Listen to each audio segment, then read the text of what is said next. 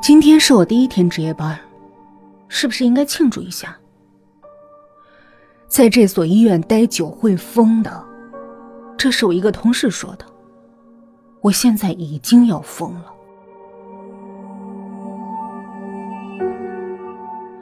我看着值班室里的一片狼藉，我的床上摸上去有一种滑腻的感觉，好像有虫子爬在手臂上的感觉。我虽然没有洁癖，但已经有点恶心。床上的蚊帐上满是烟花烧出的洞，看来没有人在用它了，所以蚊帐打着个结儿，一个让我感到熟悉的结。死结。我在大学期间曾经把图书馆里仅有的三本法医书都看了，而在我们学院里，那是禁书，因为有个女学生就是因为看完其中一本日本版的法医书后自杀的。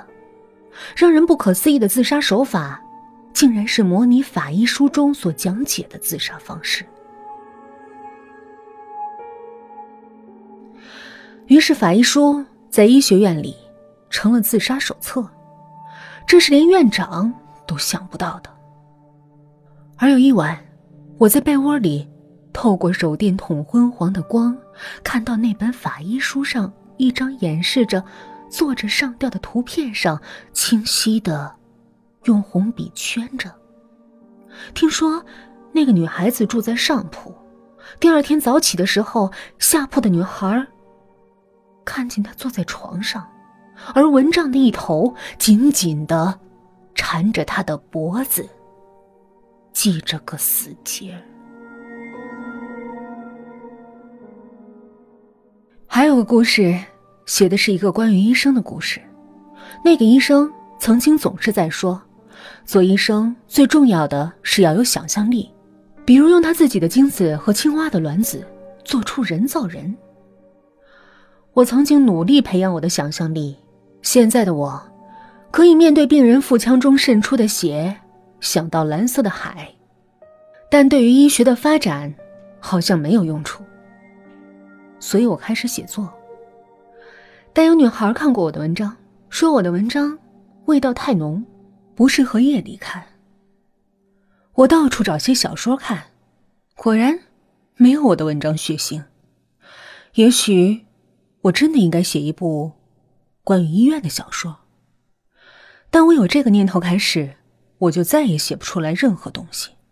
我实在想不出，这个世界上还有什么事情算是。通常我看香港电影只会笑，看好莱坞的更是睡觉。那种别人看起来血腥的感官刺激，对我来说，好像是在看自来水管里流出的白水一样自然。终于，我站起身来，打开了值班室的窗子。对面的窗口是结核病房。我木然的看着对面昏黄的灯光。你，不要命啦！一个护士走进来。这蚊子很厉害的，你这样晚上会被叮死的。我指着地上问他：“那什么花啊？很漂亮。”嗯，是野菊花。这个医院只有到秋天，这些野菊花才有些看头。他关好窗户，看了一眼屋子，皱了皱眉，手下意识的挡在鼻子前。这屋怎么脏成这样啊？杜大夫，你应该查房了。说完，他头也不回的走了出去。很奇怪。护士通常都有洁癖，而大夫们却是可以一边吃饭一边给病人查体的。我是外科大夫，而这里的外科病人就好像护士白大衣上的灰尘一样少。医院里就好像迷宫，打开一扇门，发现一个面色昏黄的病人，对我来说就好像中奖了一样。我的例行公事不可能给这些病人一点生机。他们有气无力的回答我的问话，我有一种走在停尸间的感觉。走在昏暗的走廊里，我开始放任我的思想流溢，胡思乱想着我写作的前兆。我已经开始我的故事。故事里，医院就是这个破院子，主角自然是我，年轻，充满活力，终日走在这个医院里，却无所事事。这样写，会不会有人认为细说医生之嫌？可这就是我每天的生活，就像我们医院太平间里那个千年女尸。没有人知道，她在太平间里躺了多长时间。在九六年太平间停用的时候，曾经有人说见过一眼她，他说当时把中午饭都吐了出来。可是我想，那个女士最大可能就是已经蜡化，或者太平间不给冷气，女士烂得一块一块的。但我却没有缘见她一眼，因为太平间现在不光锁锈掉了，就连门也不知道什么原因打不开了。这样的故事开头，是不是很吸引人？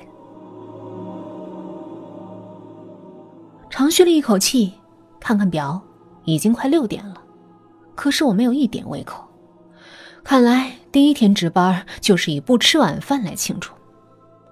我坐在值班室的床上，努力培养让自己躺在床上的勇气。突然，门外传来了敲门声。哎，韩大夫，我和那个小张去对面结核病房玩麻将了，有事给我打电话啊。说完就再没动静。是刚才那个护士，我知道值班大夫和护士每晚都是这样度过，可是我。应该怎样度过我第一个的值班夜晚呢？我打开我的笔记本电脑，值班室里的灯光不是很好，我的电脑屏幕看起来也是一闪一闪的。光驱里放着英格玛的 CD，带有神秘的电子和声才能让我继续我的小说。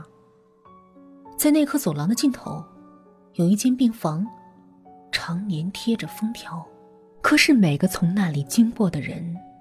都会看到那个病房靠近窗户的床上，躺着一个人。透着月光，你可能清楚的看到结在他身上的蜘蛛网。